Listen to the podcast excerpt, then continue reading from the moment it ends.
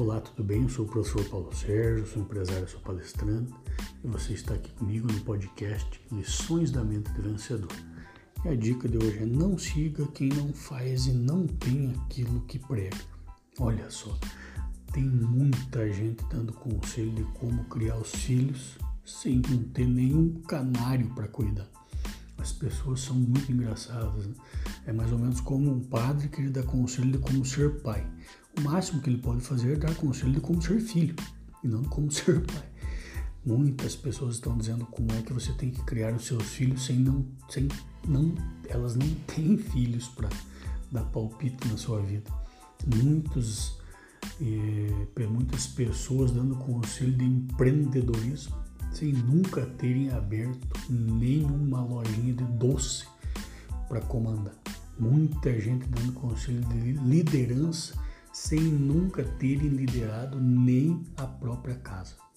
Não ouça quem não faz e não tem os resultados daquilo que está pregando. É muita gente falando sobre vendas, trabalhando atrás de um balcão, atendendo mal os próprios colaboradores. É muita gente dando palpite naquilo que você tem que fazer ou não fazer, sem nunca terem feito nada disso.